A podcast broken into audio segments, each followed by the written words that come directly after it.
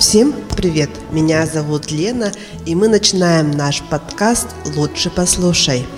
А мы сегодня в гостях в психологическом центре Надежды Васильевой. Добрый день! Здравствуйте! Надежда, расскажи о себе.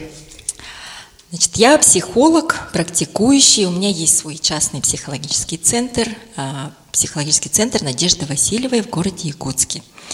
И кроме меня есть еще шесть психологов, и мы работаем и с детьми, и с подростками, и со взрослыми, и с семьями, с разными запросами.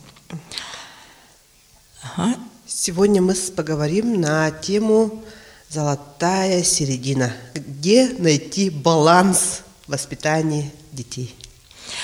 Очень хорошая тема, потому что найти середину всегда очень сложно. Легче провалиться в крайности – Вообще принято выделять шесть основных типов воспитания. Это авторитарный тип, первое. А, в этом случае родители очень требовательные, строгие, контролирующие и всегда решающие все за ребенка. То есть это отношение как в армии. Встал, пошел, сделал, с этим не дружи, вот это кушай, вот это одевай – а, такая вот строгость, деспотичность, даже тирания где-то. Любой стиль воспитания обычно человек перенимает от своих родителей. Вот как нас воспитывали в детстве, мы считаем, что ну мы же нормальные выросли, да? И многие так и говорят, ну меня били в детстве, ну я же нормальный вырос, да? Вот, а хочешь сказать, а кто тебе сказал, да, что это так? И вот я тоже считаю, что детей физически надо наказывать, например, говорят некоторые родители. Я категорически против вообще такого воспитания. Когда ребенок растет э, в таком стиле, обычно он вырастает подчиненным. Он всегда боится сделать что-то не так. Он все время ждет, а что и куда ему надо идти. А он не может проявлять инициативу. Он боится, что если он проявит инициативу, проявит вообще себя, свои желания, свои мысли, тут же ему за это прилетит, его накажут. Он все время вынужден подчиняться. И ребенок, выросший в таких условиях, а, он не может сказать, все, я устал, ухожу от вас. Да? Он может только подчиниться и принять это, потому что это вообще вопрос его выживания в этой семье. И вырастая такой ребенок, да, становится всегда ведомым. Он не может стать никогда руководителем, да, потому что он все время ждет инструкции, все время ждет, что его накажут. Все делает только от страха. И когда его просто просишь и ему не угрожаешь, он может вообще ничего не делать. Да? Вот, вот такой стиль воспитания авторитарный. Второй стиль попустительский. Это другая крайность, когда ребенок предоставлен сам по себе. Еще можно это назвать гипоопека, то есть наоборот, не гипер, а попустительство. Когда ребенку говорят, ну, это твоя жизнь, ну, сам решай. Там приходит, жалуется на кого-то, ему говорят, ну, ты, ты сам должен решать свои проблемы, иди, сам себя защищай. Ты, наверное, сам э, виноват, вот и сам и защищайся. Да? И хочешь, делай, ребенок спрашивает, а что мне вот делать, да? Вот твоя жизнь, вот что хочешь, то, то и делай. С одной стороны, вроде как это передача ответственности ребенку за его жизнь, а с другой стороны, а, вырастая, этот ребенок растет беззащитным. Это полная его свобода действий, но в которой он а, не видит за собой тыл, поддержку, опору, защиту, которую должны предоставлять родители. И э, середина как раз в том, чтобы ребенок понимал, да, что э, свобода не должна быть полной. Все равно есть некая свобода, в которой ребенок чувствует себя комфортно. Допустим, что ему есть? У каждого ребенка свой вкус пищевой. Что одевать, какую музыку слушать? Это вообще закладывается от характера, от его э, там, темперамента, от его круга общения. И навязывать ребенку, да, э, это очень сложно, потому что по поколениям у нас всегда отличаются вот эти вкусы на разные вещи культурные. В попустительстве у ребенка появляется очень много тревоги, Да? Потому что когда он сам в поле один воин, и он противостоит всему миру, а не всегда ребенок сам себя может защитить, и очень часто получается, что он всегда чувствует какую-то угрозу, и беззащитность, и, и беспомощность даже. С одной стороны, он рано становится самостоятельным, да, а с другой стороны у него вырастает вот эта тревожность того, что если что, меня никто не защитит, меня никто не спасет, я один. Ну вот если я справлюсь, прорвусь, так прорвусь, а могу и, и не справиться, да, и, ну и, и сам буду виноват. А, то есть это тоже крайность такая неприятная, и ребенку это тоже не подходит, а не, не хороший такой стиль. Хаотичный следующий стиль – то есть э, у родителей нет какой-то четкой линии. То есть они и не тираны, да, и, и не э, попустительством занимаются, они вообще непонятно чем занимаются. Да. То есть когда у мамы или у папы настроение хорошее, они прямо могут конкретно взяться за воспитание угу, и прямо сказать, давай показывай уроки, давай это делай, то не делай. А потом, когда они заняты, они могут вообще отстать от ребенка и вообще за ним не следить, не контролировать, и тогда ребенок делает, что хочешь. Хаотичный стиль воспитания – это тоже не очень хороший стиль, потому что у ребенка опять тревожность намного выше. Если в предыдущих стилях, ну хотя бы ребенок знает, да, чего ждать от родителей, чего не ждать, да, то тут он абсолютно не знает, да, в каком настроении придет родитель. Сегодня он будет меня воспитывать или нет? Сегодня я предоставлен сам себе, или сегодня мне надо подчиняться родителю и делать все, что он захочет от меня. Да? И опять-таки тревожность, опять-таки страхи и опять-таки нестабильность. Для того, чтобы детская психика была здоровая, уверенная, ребенку нужна стабильность. А это значит, что каждый день, ну, в принципе, одно и то же, да, что вот это хорошо всегда, а вот это вот плохо тоже всегда, а не тогда, когда хорошее или плохое настроение у родителей. Вот эта непоследовательность воспитания делает ребенка очень таким хитрым, тоже эмоционально и морально нестабильным. То есть он может врать он, и считать, что это нормально. Да? Он может там обходить разные запреты, границы. Да? Ну почему сегодня можно, а завтра нельзя? А, значит, если нельзя, всегда можно, значит, это нарушать. Да? Потому что вот эти запреты, границы для него нечеткие. И они какие-то ситуативные и эмоциональные.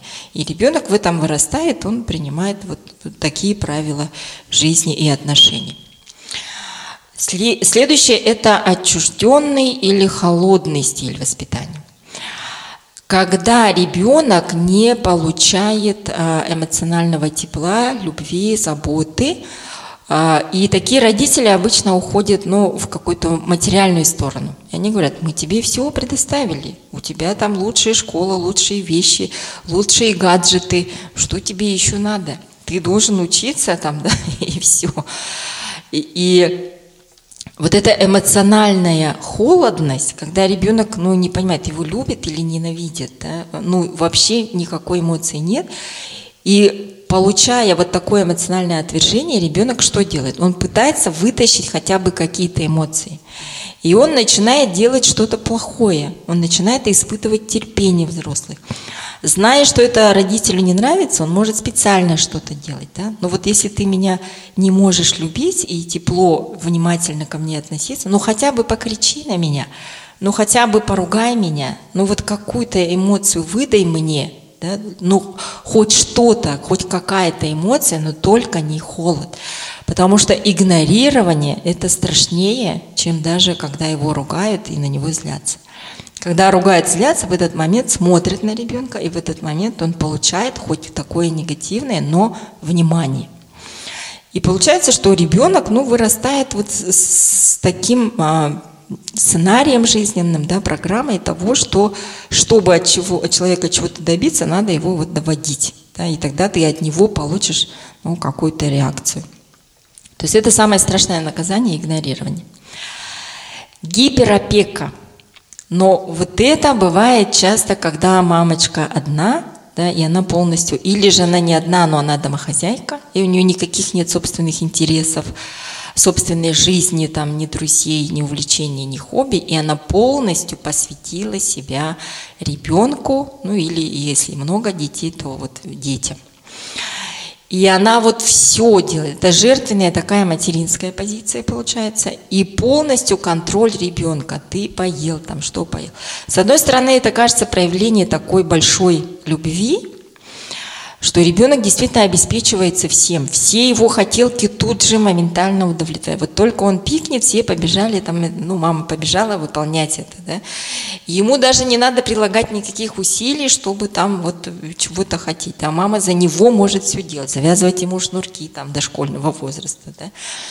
А, делать за него уроки там и так далее. Но и полностью, и эта удушающая любовь, она ребенка очень сильно портит. Ребенку не нужна такая любовь. Ребенку не нужна жертва ценой жизни мамы, что э, мама положила свою жизнь на меня. Это очень э, внутри растет такая ответственность, да?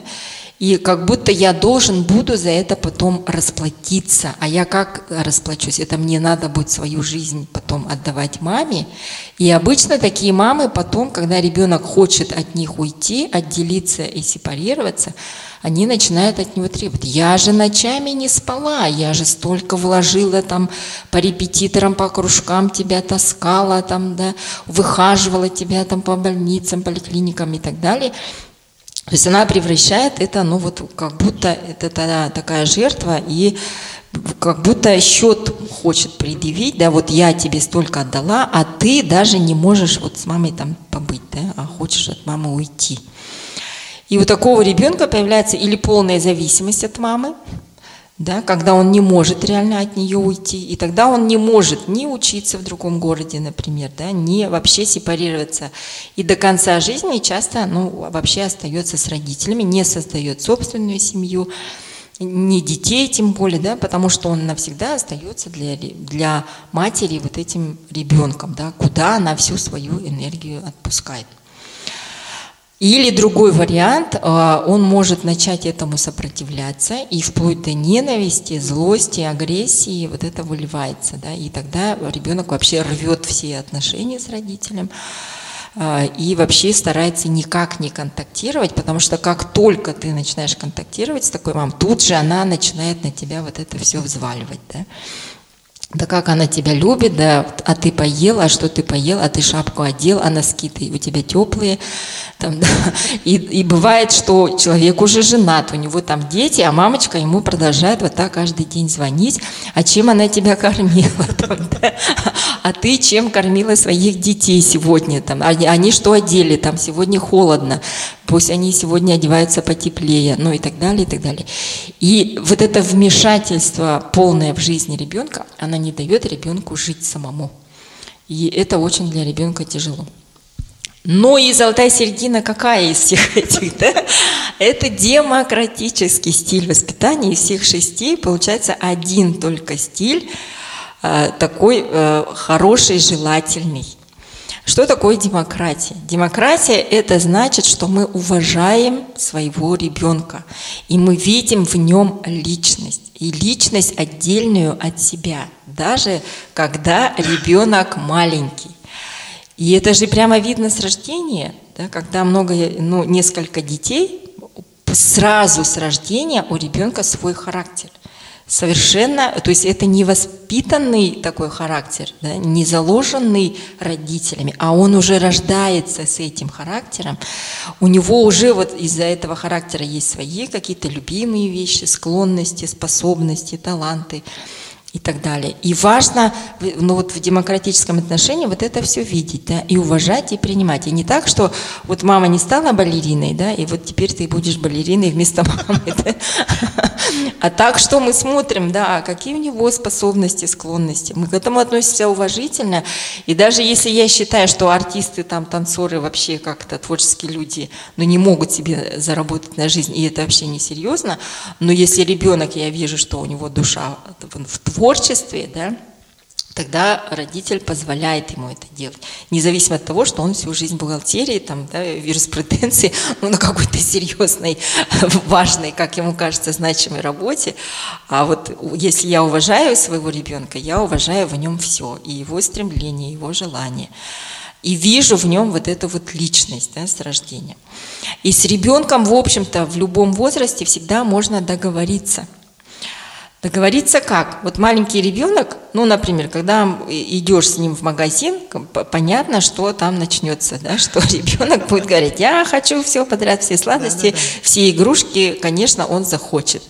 Когда э, перед походом, ну, это примерно, когда ребенок уже разговаривает и понимает, там, да, примерно там, ну, дошкольный возраст, лет 5, у кого-то с 4, у кого-то с 6 лет, уже можно говорить, вот мы сейчас идем в магазин, да, и ты можешь себе позволить, ну, купить одну сладость, там, например, или одну игрушку.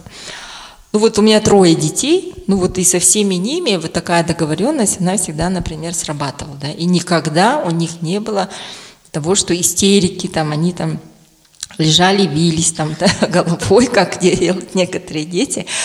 То есть на начальном этапе ребенок всегда ну, пытается узнать границы дозволенного да, насколько мы можем ему что-то разрешить или запретить.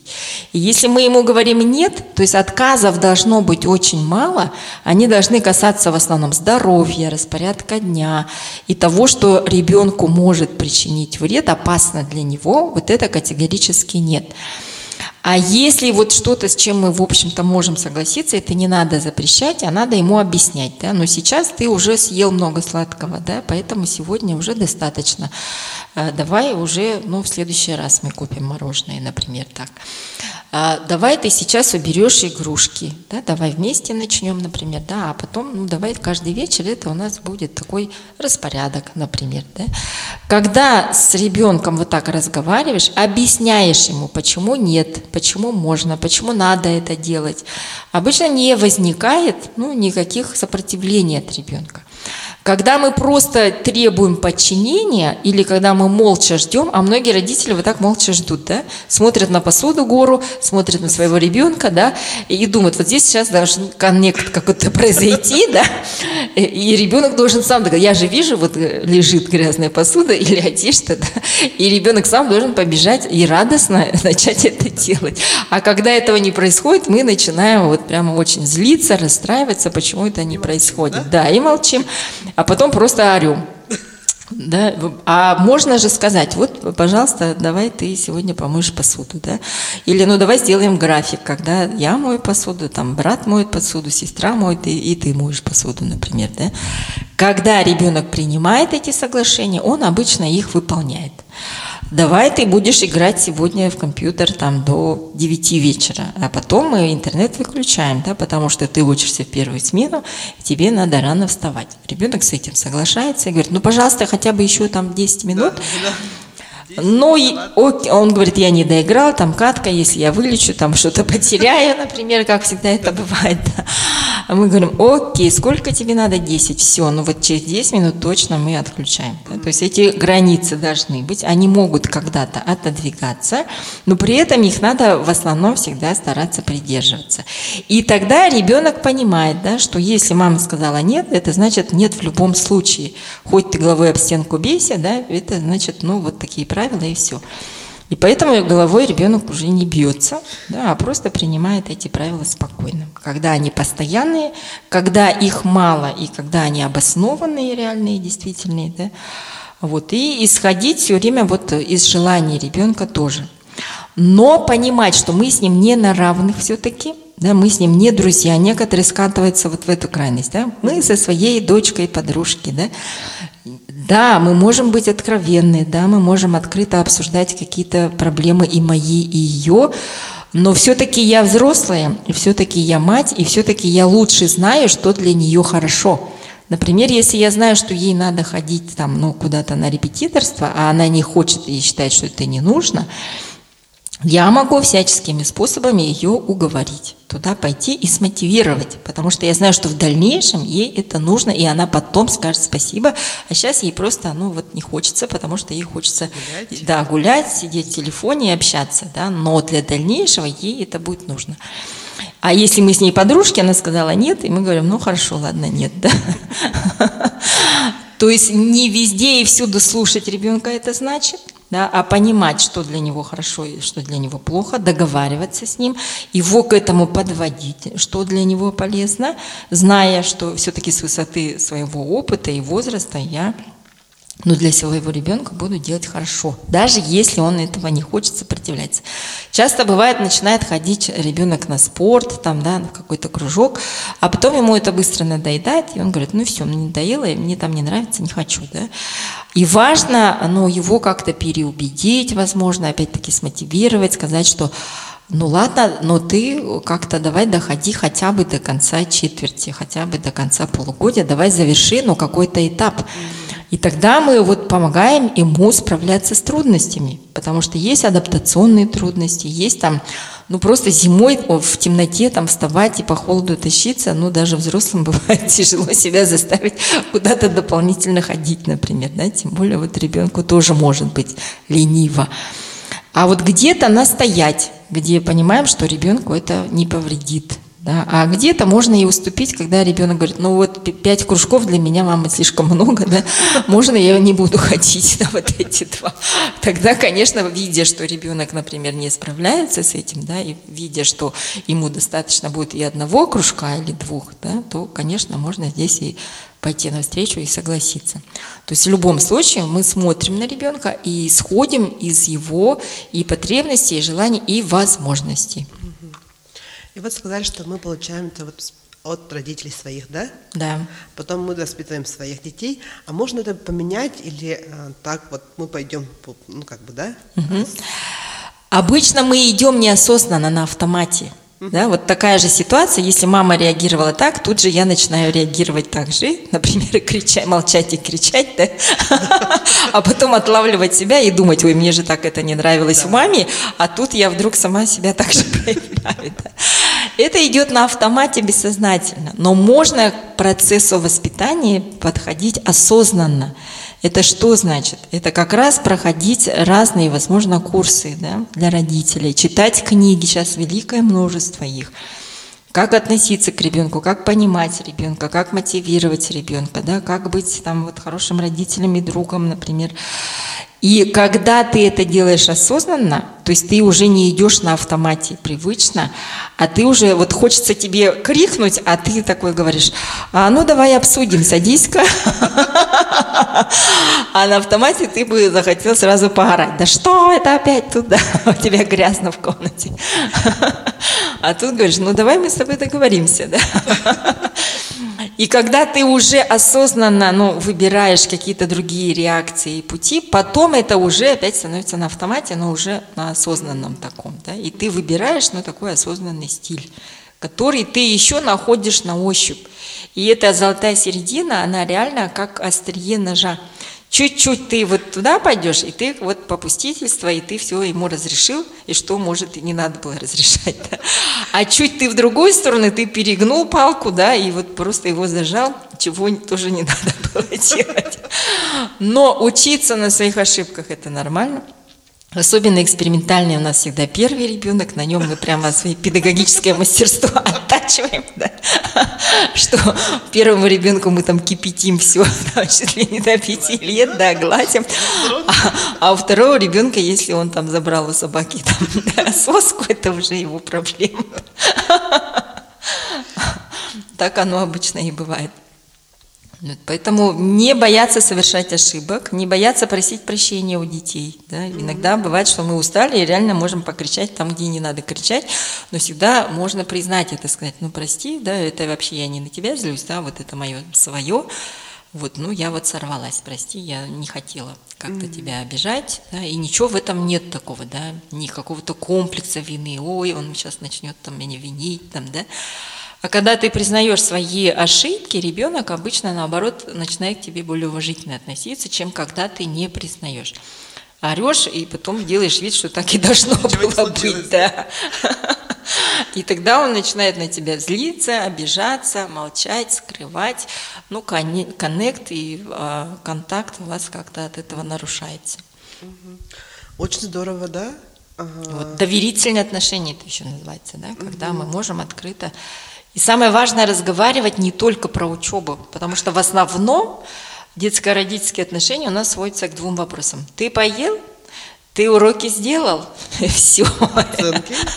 А, и что ты получил? Три вопроса.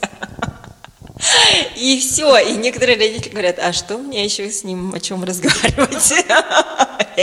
Его интересы меня я вообще не понимаю, да. Его игры, там, фильмы, музыку я не понимаю, и нам нечего как будто обсуждать. Но чем больше вы со своим ребенком общаетесь на разные темы, ну, тем больше у вас контакта и доверительных отношений. Здорово, да, общаться со своим ребенком на разные темы. А, не спрашивать только три вопроса, да? Да, вопросов можно задавать гораздо больше. А как ты думаешь там, да, а как ты, как ты себя чувствуешь сейчас из-за этой ситуации вокруг, например, да? И, ну, много, а фильм обсудить там, да, вот рассказать о себе там, о, о своих мыслях, переживаниях, например, а ты по этому поводу что думаешь? Больше говорить о чувствах даже, и про мысли, про отношения, про ценности. Ну вот, ну много о чем можно с детьми разговаривать. Спасибо вам, Надежда. Спасибо. Будем учиться задавать вопросы. А, на этом мы завершаем а, наш подкаст. А, и данный подкаст был снят при помощи и поддержки Росмолодежь.